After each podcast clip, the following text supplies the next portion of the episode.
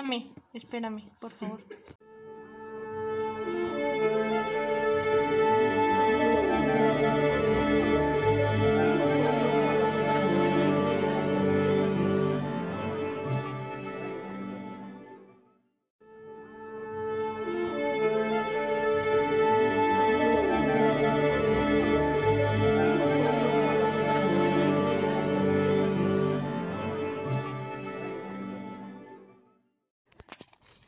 Hola, mi equipo es el número 3. Vamos a presentar la clasificación de las complicaciones postoperatorias. Mi equipo está conformado por Aguirre Vázquez Ayrán Michel, Jorge Zamora Abigail, Flores Ordóñez Nieves, Muñoz Espinosa Rosa Isela. Como introducción, la definición tradicional de complicación quirúrgica hace mención a cualquier alteración del curso previsto tanto de la respuesta local y o sistémica del paciente quirúrgico. Establecer una clasificación de las complicaciones posoperatorias ha sido un tema controversial y algo difícil de abordar. Aunque se ha realizado propuestas desde diversas perspectivas o utilizando taxonomías muy heterogéneas, los conceptos más importantes a tener presentes son la calidad de intervención médico-quirúrgica y los riesgos potenciales que toda cirugía conlleva. En este sentido, las complicaciones postquirúrgicas repercuten en toda la red de atención en salud y muchas de ellas constituyen indicadores centinelas de notificación obligatoria. El resultado concreto de una cirugía, aunque satisfactorio para el profesional, puede ser frustrante para el paciente y o sus familiares, lo que impacta negativamente en la interacción entre el equipo de salud y la familia. Es importante mencionar que existen complicaciones derivadas de errores propios de los procesos de atención. Se habla de error cuando existe falla de una acción ejecutada en forma defectuosa, error técnico, o aplicando un plan equivocado para lograr el objetivo, error de planeamiento. La diferencia fundamental entre complicación o evento adverso y error es que en este último caso la prevención basada en el conocimiento médico hubiese podido evitar el evento adverso. Existe una clasificación, esta es llamada Shorts. Al orden de las complicaciones quirúrgicas. Existen dos complicaciones, las complicaciones intraoperatorias y las complicaciones de origen médico. Eh, las complicaciones intraoperatorias conllevan lo que es posoperatorias inmediatas, mediatas y tardías. Las complicaciones de origen médico también pueden surgir de un origen quirúrgico propiamente tal y aquellas de origen mixto. De ahí existe cuatro niveles de complicaciones, las cuales los vamos a, hacer por leve, moderado, grave y muerte. Eh, se va a clasificar después, este, vamos a decir, leve, requiriendo solo mínimas medidas, como medicamentos simples y o procedimientos junto a la cama del paciente. Estos pueden ser sonda nasogástrica, vía periférica, sonda urinaria, fisioterapia y medicamentos como antieméticos, antipiréticos, analgésicos, electrolitos y entre otros. Nos vamos con la siguiente clasificación que va a ser moderado. Este va a llevar un tratamiento farmacológico. Se incluyen los antibióticos, las transfusiones y una nutrición parenteral. El tercer, el tercer, la tercera clasificación va a ser grave. Esta va a requerir de procedimientos radiológicos, endoscópicos, intervencionales o reoperaciones. Estos van a incluir aquellos casos que con una o más fallas hacia un órgano. Y la última clasificación, que va a ser muerte. Esta, pues como lo dice claramente, es un fallecimiento postoperatorio del paciente. Ahora vamos a mencionar las principales complicaciones posoperatorias. Ante estas complicaciones, el personal de enfermería debe tener la capacidad de identificar las posibles complicaciones para otorgar un tratamiento oportuno. A continuación mencionaremos las más comunes, entre ellas se encuentra choque. El choque es una respuesta del organismo a una disminución del volumen circulante de sangre. Se deteriora el riesgo tisular y termina finalmente en hipoxia celular y muerte el cual puede ser de origen hipovolémico, séptico, cardiogénico, neurogénico y anafiláctico. Algunos de los cuidados de enfermería son vigilar signos y síntomas tempranos de choque, ya mencionados, eh, vigilar el estado hidroeléctrico, tener sangre disponible por si se hiciera la indicación de que eh, pudiese ser necesaria, así como medir con precisión la hemorragia. También eh, es necesario vigilar con frecuencia los signos vitales y valorar sus desviaciones. La hipertensión ortostática es un indicador de que existiera un choque hipovolémico. Y finalmente, se podría mencionar em, que debemos de prevenir infecciones, así como el cuidado de catéteres intravenosos, sondas de permanencia ah, y el cuidado de heridas para minimizar el choque séptico. Otra complicación es la hemorragia. La hemorragia es el escape copioso de sangre de un vaso sanguíneo, la cual se puede presentar durante la cirugía o en las primeras horas posteriores a esta y primeros días después de la misma. Esta se clasifica de acuerdo a las características de su origen, en capilar, venosa y arterial. La capilar tiene un flujo lento y se manifiesta con exudación capilar. La venosa es de flujo esa borbollones de color rojo oscuro y finalmente la arterial tiene un flujo que es de achorro y de color rojo brillante. Y de acuerdo a su realización y o a su eh, localización puede ser evidente o externa, es que es una hemorragia visible en forma superficial o puede ser también interna, es decir, que es oculta y no se puede observar. Ahora los cuidados de enfermería que debemos de tener presentes son valorar el sangrado, monitorizar constantes vitales, tensión arterial, frecuencia cardíaca, frecuencia respiratoria, temperatura, saturación de oxígeno, cada 15 minutos por dos horas. Se debe de colocar gasas o un paño limpio sobre la herida y presionar durante al menos 10 minutos detectar si es una hemorragia interna o externa y finalmente el registro de la pérdida sanguínea. Otra de las complicaciones posquirúrgicas se encuentra la tromboflebitis profunda.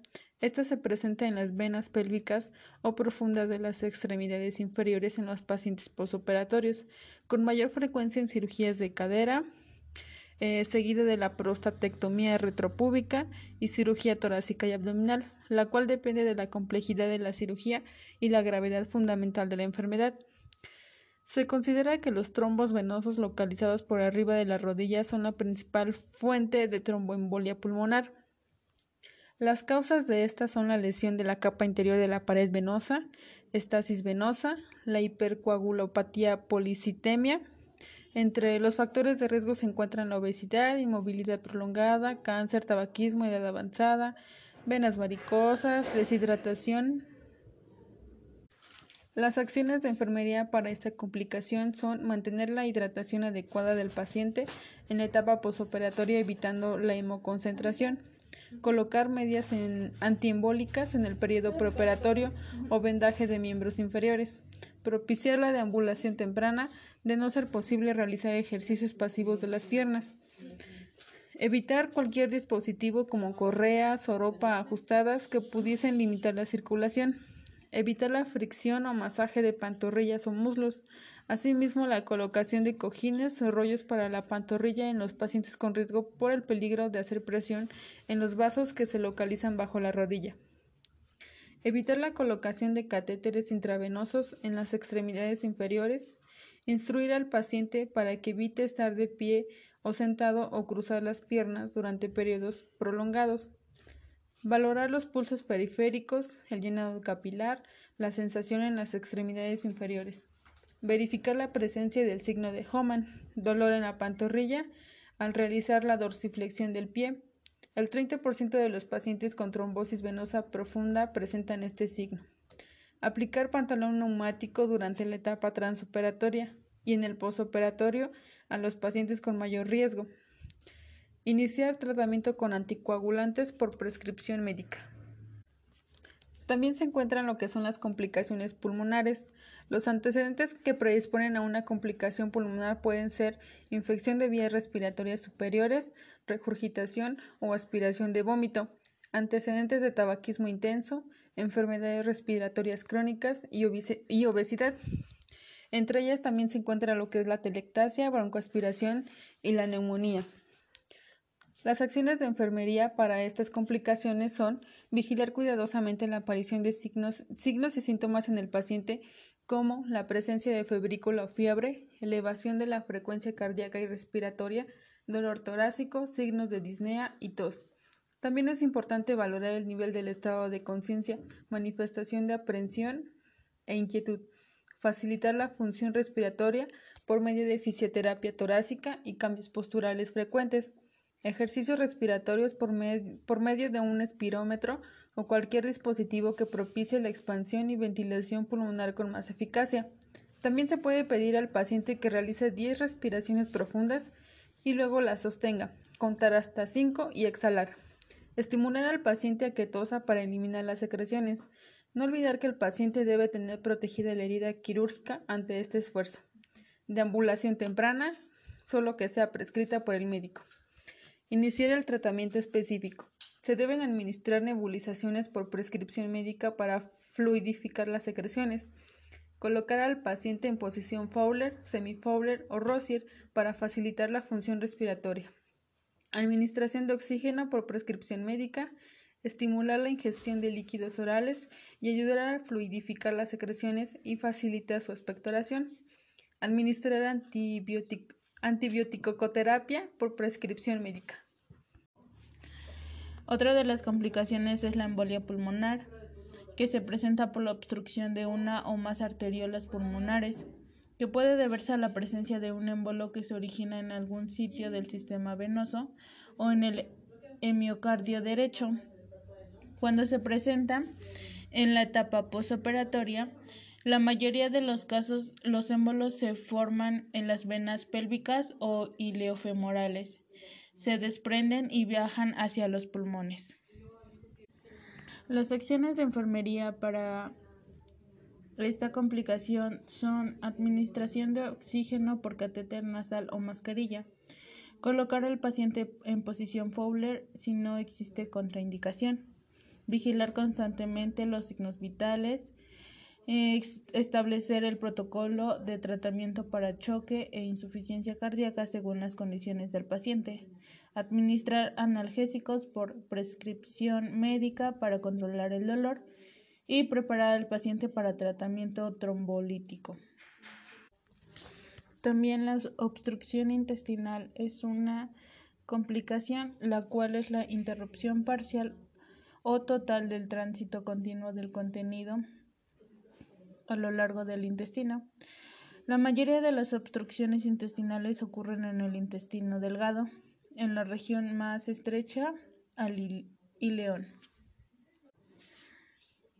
Las acciones de enfermería para esta es la vigilancia estrecha ante la presencia de signos de choque, valorar la distensión abdominal midiendo el perímetro abdominal y llevar el registro en el expediente clínico vigilar y documentar las características del vómito y del drenaje nasogástrico, administrar analgésicos por prescripción médica y brindar apoyo y confianza al paciente, favoreciendo su, comodidad. La que sigue es la infección de la herida. Esta se va a definir como una infección de herida quirúrgica e incisiones, aquellas que ocurren en el sitio quirúrgico, dentro de los 30 días posteriores a la cirugía. Lo que va a involucrar esto va a ser piel, tejido subcutáneo o músculos localizados por debajo de la aponeuresis aplicada, implicada. La, infección quirúrgica profunda es la que se presenta en el área quirúrgica específica dentro de los primeros 30 días posteriores a la cirugía, si no se colocó implante o en el término de un año si éste fue realizado. Existe una clasificación de heridas que se hace de acuerdo al grado de contaminación bacteriana según Altermain y colaboradores. Esta se va a clasificar en cuatro tipos.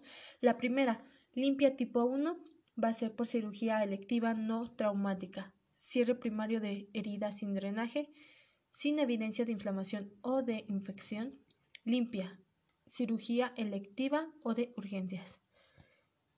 La contaminada tipo 2 va a ser cambios macroscópicos de inflamación sin evidencia de infección, incisión controlada de vías digestivas, genitourinarias, respiratorias u orofaringias.